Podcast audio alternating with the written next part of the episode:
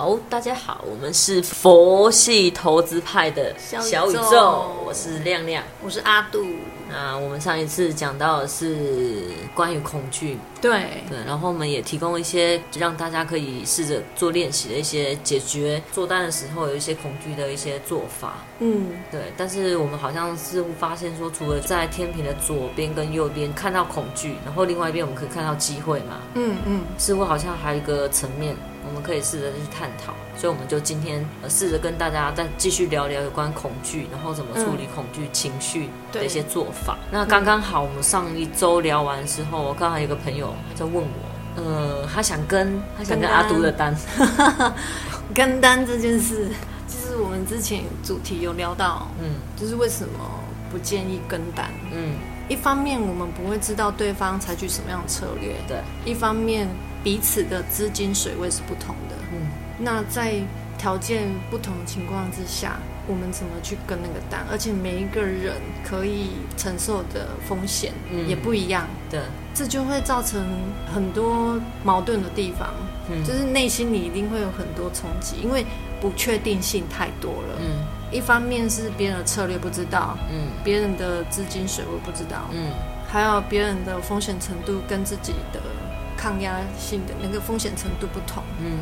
太多变数的情况之下，嗯反而那个心的状态是更不安的。嗯哼，所以很多人往往在跟单的时候，是不是就很容易心是浮的？对，因为变数太多。嗯因为我们前面几集也都一直在讲说，投资获利就是你必须要好一阵子，你的心态跟状态嗯都是属于比较平稳的情况之下，你才能够渐渐的看到机会，然后去获利嘛。嗯。要回归到最核心、最关键的部分，就是怎么去稳固自己的状态会比较好。嗯，那他像他我这位朋友啊，就是他其实他有听我们节目，然后他嗯一开头的时候就我们不是有建议大家，其实呃尽可能不要做跟单这个动作嘛，因为原因对就像你刚刚提的，他明明也知道说跟单这件事对他来讲其实并没有帮助，嗯嗯，对，但是他还是做了，我觉得这很正常哎、因为这就跟我们知道了很多道理，嗯可是我们实际上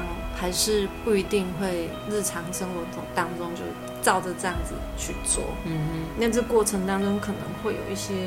就是内在更潜意识，嗯他其实只是头脑跟表意识认同这件事情，嗯认可这件事情，嗯可是他的潜意识还是有某一些是不相信、嗯或者不认同，嗯所以他没有办法同步做到这件事情嗯。，其实也是让我们自己看到说，虽然说我的大脑好像处理好焦虑恐惧，嗯，但事实上就是比较反应还是对，反正我们还是会想要扒着一些东西不放。对，那这个就是一个机会点，可以看到自己信念的。状态跟自己的信念。嗯，对，我们到底有抓住什么？嗯可能大家可以试着去找自己的信念。嗯你是不是对自己不够有信相心信？对，嗯不够信任嘛？嗯所以就一定是自己能力没有培养。嗯然后另外一方面是过去可能自己操盘经验，嗯在过程当中都一直在否定自己。嗯，对啊，也是都是累积自己不相信自己的能力。嗯这一块，所以才会想要依赖别人。对。那其实依赖，我们也可以看到说，就是我们明明知道我们在依赖这件事情，可是我们嗯还是做了这件事。那一定是这些行为是不是有哪些地方服务到我们？嗯其实我觉得一个很好可以常看到，就是我可以不用替这件事负责。哦，对，对，你说不管这个单子是做得好或做不好，哎，我是听老师的，嗯对，那不是我自己做的决定。嗯，那如果我生气的话，我有个对象可以 抓来念，就是责任是，是别人的。，对，我觉得可以可以从这方向去去探讨，是说，哎，不管呃，除了就是做单之外，就是我们日常生活也很常这样子啊。嗯，就像你之前讲的、啊，说，哎，抽烟是对身体是有害的，但是我们还是会抽。其实这个就是可能要从中看到这件事情哪一方面对自己是有利的。相信会想抽烟的人，他一定是在那个当下，他是放松的耶，对，他是享受的，嗯所以他会觉得以评估的状态之下，他还是会选择他想要当下借由这个来释放自己，嗯让自己可以觉得比较嗯舒缓。对，所以他就不会顾虑太长远，比方说对身体迫害嗯这些事情，嗯因为那个不是他目前现阶段嗯最重视的。嗯，那我觉得也很好啊。如果他真的发现说，其实他只是想要平缓自己的情绪，嗯，那他就知道说我的目的要平缓的是情绪，对不，见得要靠的是对抽烟这件事情他。可以找别的方式嗯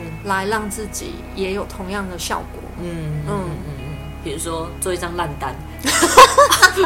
冲动 做一自张，嗯 杀自杀单。 哦，开玩笑，你是说刺激之后松了一口气吗？啊，不要就不要是乱学相对性的，觉得哎事后比较放松，对。 自杀式。对，自杀自家当有一些朋友真的会这样子 啊，哦，我觉得那个是有享受到一种快感 吧。寻求刺激，他其实可以去六福村，不见得 用，不见得用操盘这件事来寻求刺激有有有，有些人可能会被情绪鼓噪，他说不定就是认为他他没有办法控制自己情绪，有一种层面是他可能也享受那当下的的快感，嗯，还有当下可以让情绪自由奔放宣泄。宣泄，嗯，对，所以他在过程当中，他一定是有看到某些好处，嗯才会支持他一直持续这样做。嗯所以作战这件事真的是非常有趣，嗯我真的觉得大家都可以从里面找到很多自己根本有时候没有办法觉察到一些很微小的信念。对，像一开始我真的没有办法理解，说原来做单好像跟打电动一样，这么说打电动会成瘾，哦，打电动会成瘾，对，然后做单也会成瘾，嗯哎、会，对，对，明明知道一直失败，一直失败，这个方法就一直一直没有办法成功。嗯可嗯是有些时候，我们不由自主就用同一套逻辑、同一套方法，嗯，然后一直重复的尝试，对，就好像前面一堵墙，然后你硬是要去撞破它。嗯然后这种方法有些时候在我们的日常生活其实是可以的，嗯比如说我们就会说啊，这个人他为了完成某一件事情，他很努力，嗯嗯对。但事实上，人生跟操盘是一样的，嗯，对，就是在另外一种角度看同一件事情，我们会觉得这根本就在自杀。嗯对，这以前我完全没有办法理解到，我说哇，因为我有一段时间用同一套逻辑，然后一直不断的尝试，嗯，那其实状况是不好的。其实我觉得这一部分我觉得挺好的，嗯因为当他开始，所以要带一点觉察力。嗯当开始自己觉察到我一再的反复这样的循环的时候，嗯我就会开始去看见其他的可能性，或者其他的盲点。嗯这就是尝试了之后，嗯然后累积到一个就是厌倦或者是一个瓶颈，嗯我们才会开始愿意去找有哪些地方可以突破的，嗯或者哪一些没有被看见的，就是限制的东西、嗯去破除的。嗯，但如果哦，有时候长辈的叮咛，嗯小朋友是不是都不会不会那个信道对，因为就觉得不相信呢、嗯然后就会觉得他们都先害怕担忧起来放。说阿杜啊，你那个十二点前要回家哦，外面有路障， 外面很危险哦之类的。嗯对，然后通常就爱玩，嗯你就不会去顾虑到那么多嘛。嗯其实很多东西就是你你要愿意自己先去尝试，嗯尝试了之后你碰到瓶颈，碰到发现一再的循环，然后你开始厌倦这件事情了。嗯要让自己真实的去面对到那个困境，嗯我们在那个时刻才会愿意的去放下某一些执着。嗯，然后比如说去赔个两三百万。啊 这也搞成搞到那么大，然后才说说哇塞！我前一阵子都在都在忙都什在么？对 对对对对，其实这很好，这就是为什么我们想要跟大家分享这些心态，嗯还有怎么去觉察自己的状态。嗯，因为如果更早的去觉觉察察到，其实还我有们不去用对，我们就把头撞到就赔个几百满万头血，对我也是有的。 过来在了讲阿杜的秘密啦。因为以前就不相信啊，嗯然后就会一直，其实就会有一种我就不相信，嗯，然后就这就是没有。我现在先讲，我们我们的节目真的非常真实， 没有在，我们都是分享我们自己的个人经验。就是不愿意相信，然后嗯还一再的想要尝试，嗯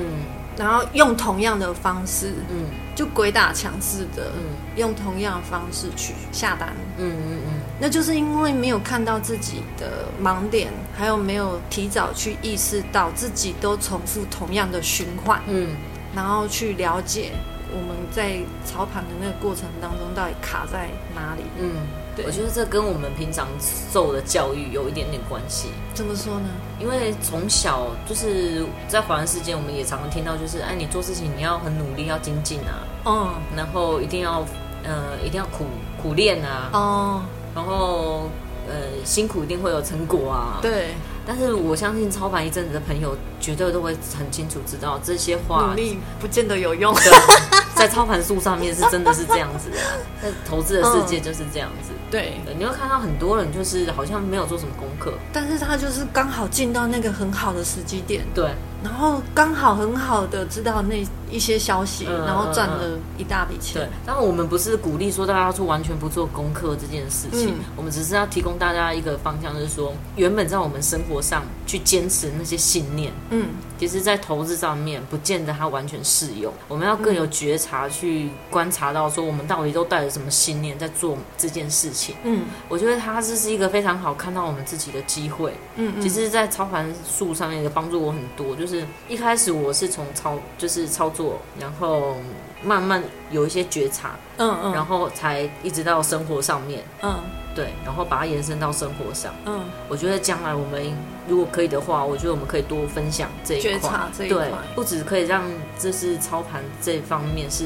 可以更顺利，或者是更顺心。嗯，日常嗯，要怎么开始觉察自己存在哪一些信念？对，因为这跟操盘是有关系的。嗯其实日常我们对某些东西解读，其实相对性也是反映我们在投资市场上，我们都带着什么样的惯性跟心态在看待这件事对情。，而且就很奇妙啊，有时候我们是可以从我们的生活上面看到我们的操盘的状态，嗯，这个可以在之后再开，对再分享怎么去提高觉察，还有怎么去意识到，就从日常的一些负向的惯性。嗯。破去看穿、看见这个负向的惯性的循环，嗯然后从中去破除。那今天，因为今天主要焦点还是在恐惧嘛，对，刚刚就有提到恐惧的部分，其实就是我们会想跟单，就是因为没有安全感，对，对，自己不够有自信。嗯，然后另外一个也是因为金钱就是跟生存有关系嘛，嗯它就直接影响到自己的生计，嗯，更容易会执着在现象。嗯，还有就是就是赚跟赔，对，因为就是，结果。嗯，可是我们一再的跟大家分享的，其实真的要一直把焦点拉回来到自己都处在什么样的状态，我们才有机会去打破那个循环，去创造另外一个新的可能性。嗯嗯嗯嗯对，如果一直执着在害怕结赔果钱，或者对是说害怕没有赚到这笔单，嗯害，怕那错这个过恐惧嗯就很容易会影响到，就是他这个状态不安心的状态，会一直创造没有办法让我慢慢的稳定，嗯，看到好的机会点，嗯跟看到好的投资报酬，嗯嗯所以还是得要拉回来到自己的状态。嗯然后去看见我们平常都是我们有着什么样的心态，信念对、嗯信念也是。对，通常，嗯、在我们一开始片头的时候有讲到说，如果我们拉高层次，嗯比较能够看清楚盲点嘛，嗯就跟爬山一样。如果我们拉高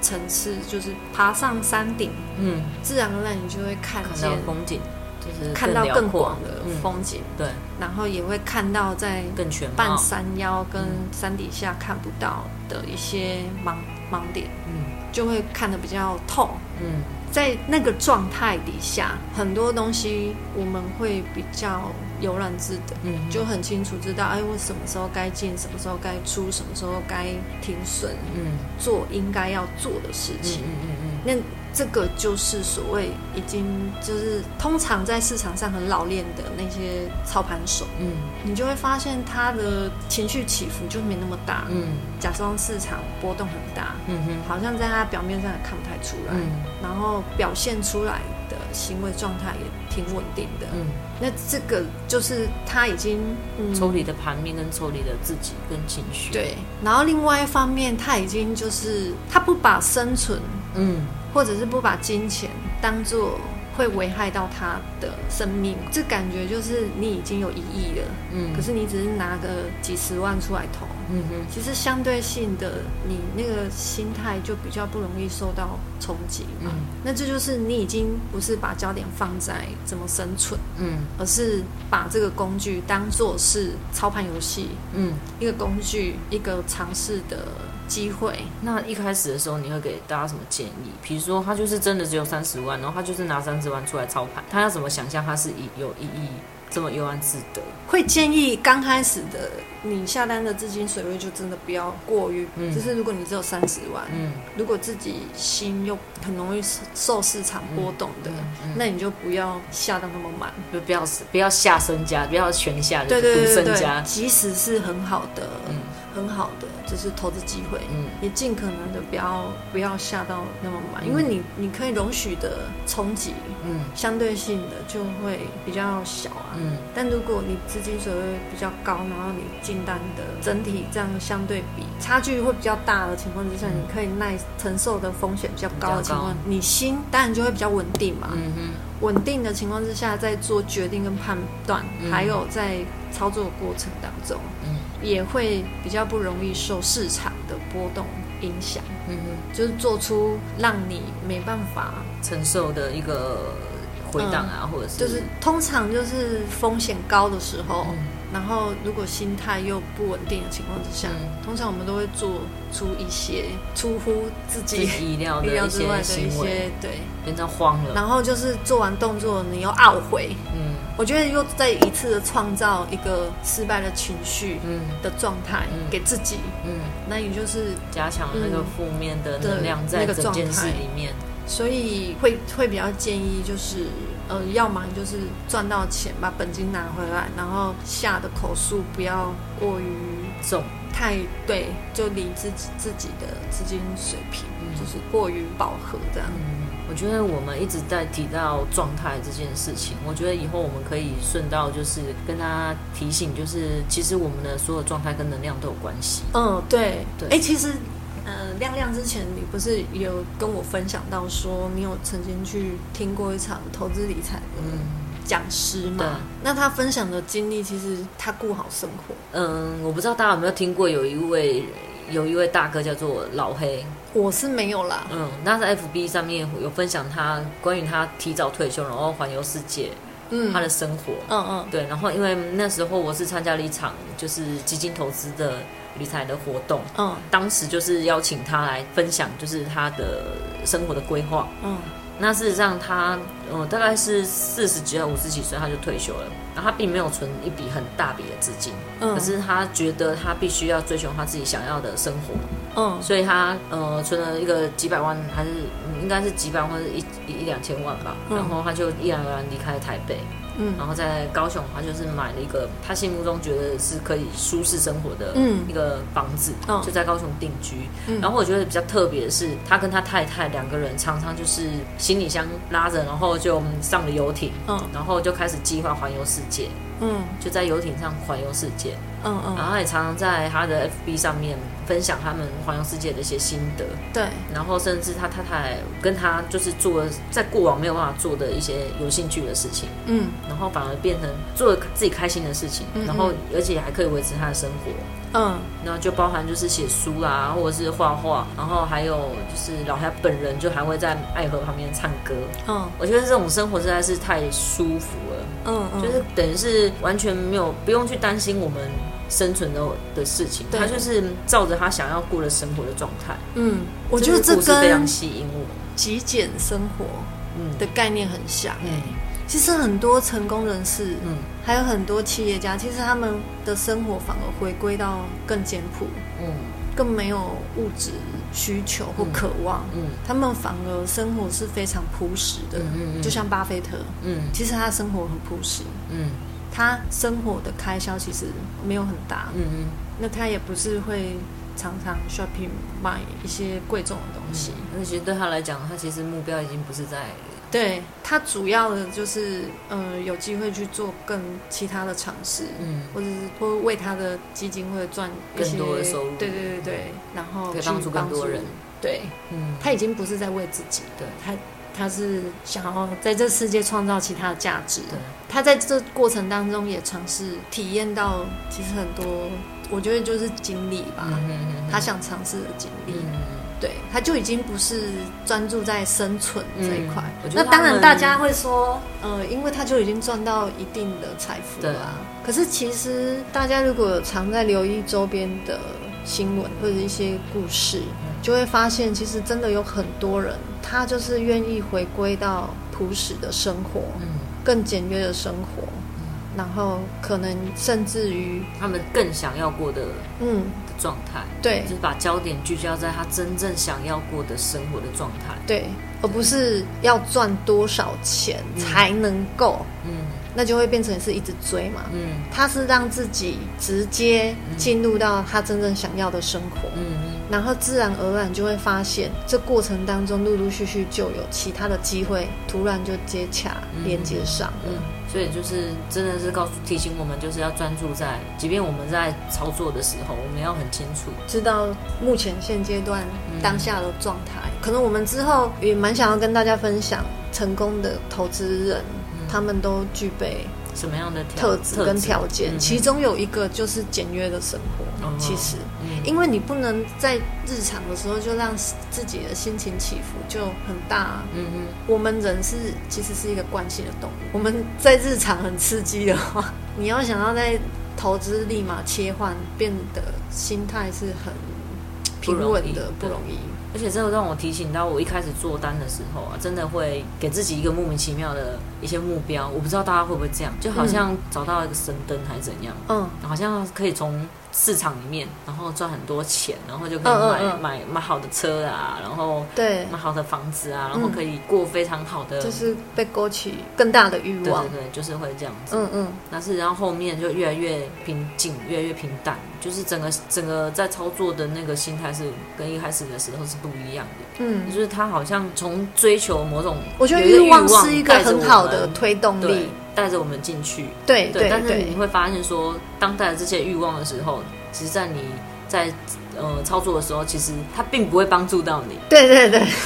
因为你会有过多的期期待望，对你在过程中放入了太多的预期对，，那比如说我们在做单的时候就啊，可恶，今天哦我差一个轮子不见了。 我觉得那个就是呃，带着更大的欲望，嗯会有一种心急嗯的那个状态。嗯我曾经也是啊，嗯也是想要很赚一笔，快速嗯嗯回本，或者是快速赚到一大笔钱，啊嗯我之后就可以爽爽的。嗯那就是因为心急，但是没有觉察到自己是心急的这个状态，所以我们就很容易陷进那个负面的循环，嗯因为心急就容易造成不安动嗯，荡嘛。嗯嗯那这个样的状态的循环，嗯就容易让自己的决策就是急躁，嗯然后在过程中的动作也很容易就是做出一些让自己懊悔的事情。嗯，所以看到自己心急这件事非常重要。对，所以还是回归到状态，能够觉察到自己的状态，还有调整自己的心态跟状态很重要。对，因为这个东西都会很直觉性的在市场上，在这么急速的变化。跳动嗯之下，嗯，是很直觉性的直接反映出来。对，如果身边周围有很有一些朋友，他们有认识一些老板，嗯如果有近距离跟这些老板接触的话，嗯其实老板面临市场上的变动也挺大的，而且他是要确保员工的生计。嗯嗯，有责一任定，的营营收对，还有怎么让事业可以持续下去，嗯他会面临到很多挑战。通常那些创业很成功的老板，他们都有一个特质，嗯他们不会把焦点放在问题上，嗯而是放在我可以怎么做，嗯我还能怎么做。就是他遇到挑战的时候，他通常他们都不会说那该怎么办，万一撑不下去怎么办？嗯哼会恐惧，会不安，很正常。嗯可是他们会立马转移焦点，聚焦在那我还可以怎么做，嗯我还可以尝试什么。嗯，而不是把问题放大来看，对，而不是啊，万万一公司倒了怎么办？然后被说啊员冲击这工么大，对，就是延续负面的那个情境给自己，嗯他会赶快切换到我还能怎么做，我还可以做些什么，嗯还有什么方法可以尝试，嗯或者是直接就是去请问别人，嗯请教别人。嗯，他是把焦点聚焦在做法，对，而不是问题上，对，那就跳脱，就跟刚刚，如果你把问题焦点一直聚焦在生存，那你就容易陷进生存的循环里面，嗯你的焦点就跳脱不出这个这个框架嘛。嗯哼，那要跳在到处理更生高存的问题一直在里面对绕对对，你就是在问题里面绕，嗯你把聚焦在问题上面，嗯生存上面嗯。哼那如果可以拉高视角，嗯把自己聚焦在那我能怎么做，嗯还有我要怎么把生活，什么是我真正想要过的生活，嗯然后我直接让自己能够以现有的资源去享有这样子的生活跟状态。相对性，他们就是把焦点放在当下的怎么用现有资源去营造跟让自己处在自己真正想要的那个状态。嗯，那自然而然，问题嗯还有所谓的生存就解决了就解决，因为你跳脱出那个圈循圈环里。面，所以我觉得拟定的方向很重要。嗯如果你在下决策的时候，嗯你就预期你的目标不要损失，嗯 嗯，对。那你就容易聚焦在损失， 损失因为宇宙其实听不懂我们要或不要。这 对就是我之前提的那个停损。嗯其实我们在设停损的时候啊，就是你用什么心态去在做停损单，这很重要。嗯如果一直聚焦说我不要赔太多，嗯。所以我设了这张停损。那我就一直看见损失对，嗯啊这一因为块我已经一开始我就是在这张单里面投射出损失，我嗯害怕会赔太多。对，那就很容易忽略了机会，因为机会相对性是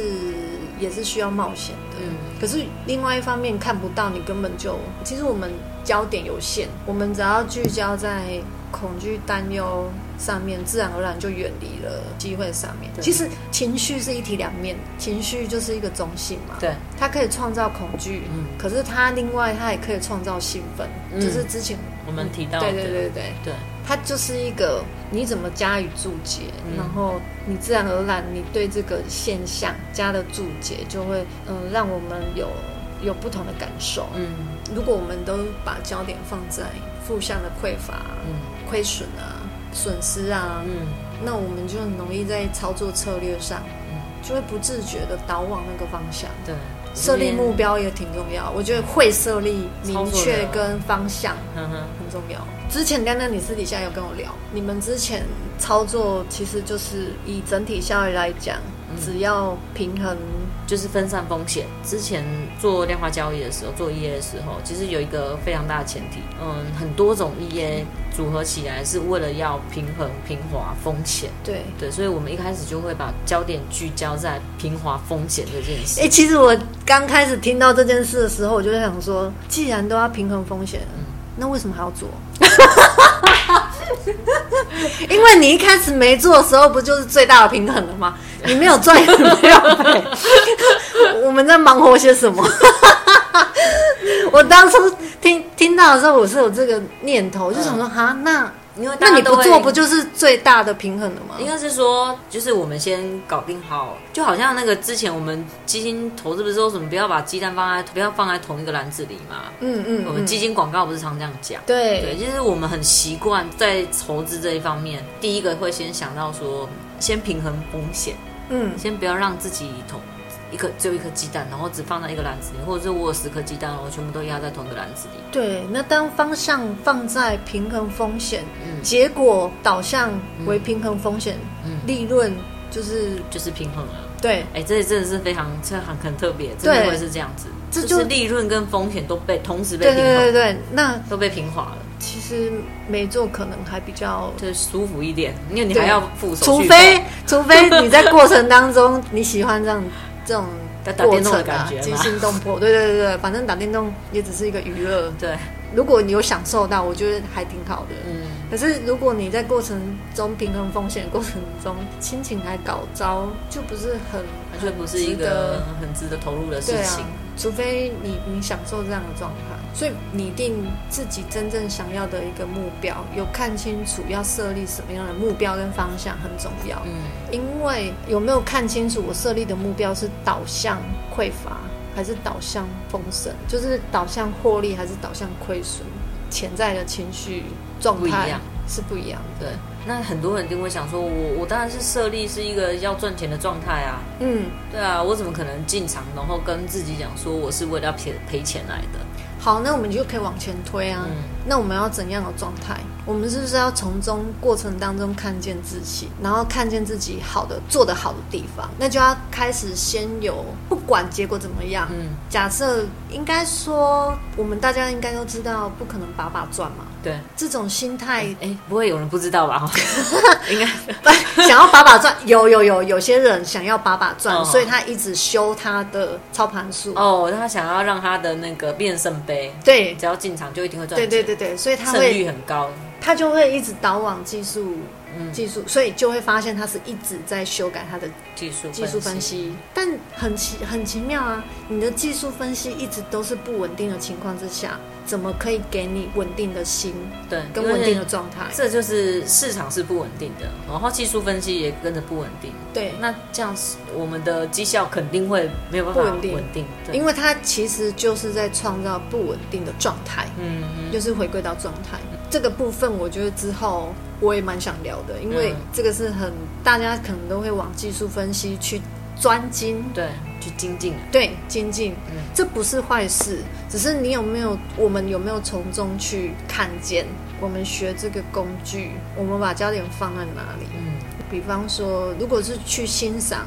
别人的整理出来的技术分析，嗯然后去了解哦对方的逻辑、嗯架构嗯是怎么怎么创造出一套属于他自己的操盘术。嗯，我觉得这个就很适合去了解跟学习。可是如果钻研在他执着在他的胜率，对他的胜率，然后他技术分析的一些细节，嗯应该说执着在数据上，嗯我们就很容易会陷入盲点，因为你你执着在工具、技术还有数据上，你又一直在精进调整，对，那你的操盘数就会要一直变，一直变的情况之下，你也会导致说，你每一次下单，你的目的都是要再回调、修改你的操盘数、所以他欸，目标就是在因为你就是在你调整操盘数哎不自觉落入那个状嗯态。哼嗯哼嗯哼因为就是把目就是把焦点放在操盘数上面，所以对一直回馈给我们，就会一直在修改修改操盘数。对，因为就觉得有不足的地方嘛。嘛，哦嗯哼有没有看到不足？对，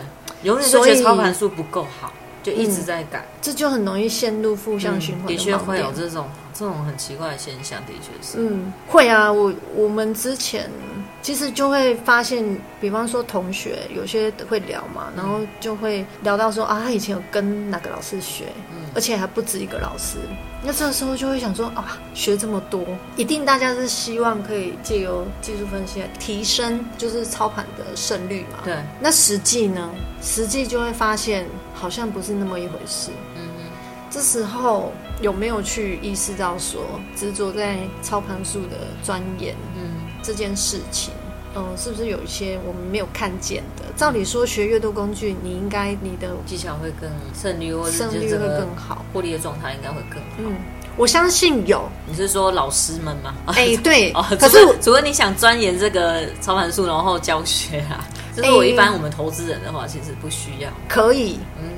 如果是这样的话，通常那个同学嗯，是会融合的很好。哦，他不会学一套，然后去，比方说抵制另外一套，他会把它融合的很好，嗯，融合的很好的状态是越来越有自信的。他他，知道每一个、每个技术背后的嗯，的原因。然后他在创造的也是更有自信的状态，嗯。所以他不会有互相抵触，然后也不会觉得怎么操盘术一直嗯、呃没有办法带给他获利的那种亏损的负向的情绪。我觉得这一块就是操盘术可以精进，嗯但是我觉得更重要是回归到你状态，你是用什么样的状态去学的嘛？嗯，就像其实我们在学身心灵的课程也是啊，嗯 我们学了这么多身心灵课程的工具，对，那你有没有工具跟工具互相矛盾跟打架？呃，一开始一定会有这种状态。对，通常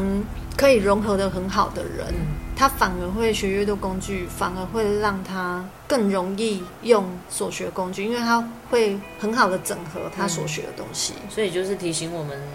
呃，你要了解自己一直在学习工具上面，其实是帮助自己融合然后让自己更有信心、更稳定。嗯嗯或者是说我只是一个工具，然后又觉得不够，然后再加一个工具，然后又不够，又再学一个工具，但就是用匮乏的对对感觉，对一对直匮乏的感觉，一直在追求，嗯嗯是在呃，就变成说本来应该追求利润，结果对变成追求工具上匮乏嘛，自己不足嘛嗯，对，我们是不是无意识掉入自己技术不够好、嗯不足这个陷阱，这个负向循环嗯，，这也是没去有学嗯习工具没。有信心，然后或者恐惧的一个、另外一个衍生出来的问题，对，嗯那这样子是不是我们所学的技术就没有办法很好的被我们使运用，用？对，也没办法提高我们的信心。嗯，那因为啊时间的关系啊，我觉得这个话题真的是真是聊不完了，有关恐惧。那我们下一次来分享恐惧怎么为我们创造力量，对，然后怎么取回嗯，力量，对，那怎我么在市场上建立自信。嗯，那怎么样跟好好跟恐惧相处？既然它也离不开我们，对，那我们总是有可以找个方法跟它好好相处吧。好，那我们下一集再延续今天恐惧这一个，这个话题，嗯，好，那我们今天就到这边喽，好，拜拜下次见，拜拜拜拜。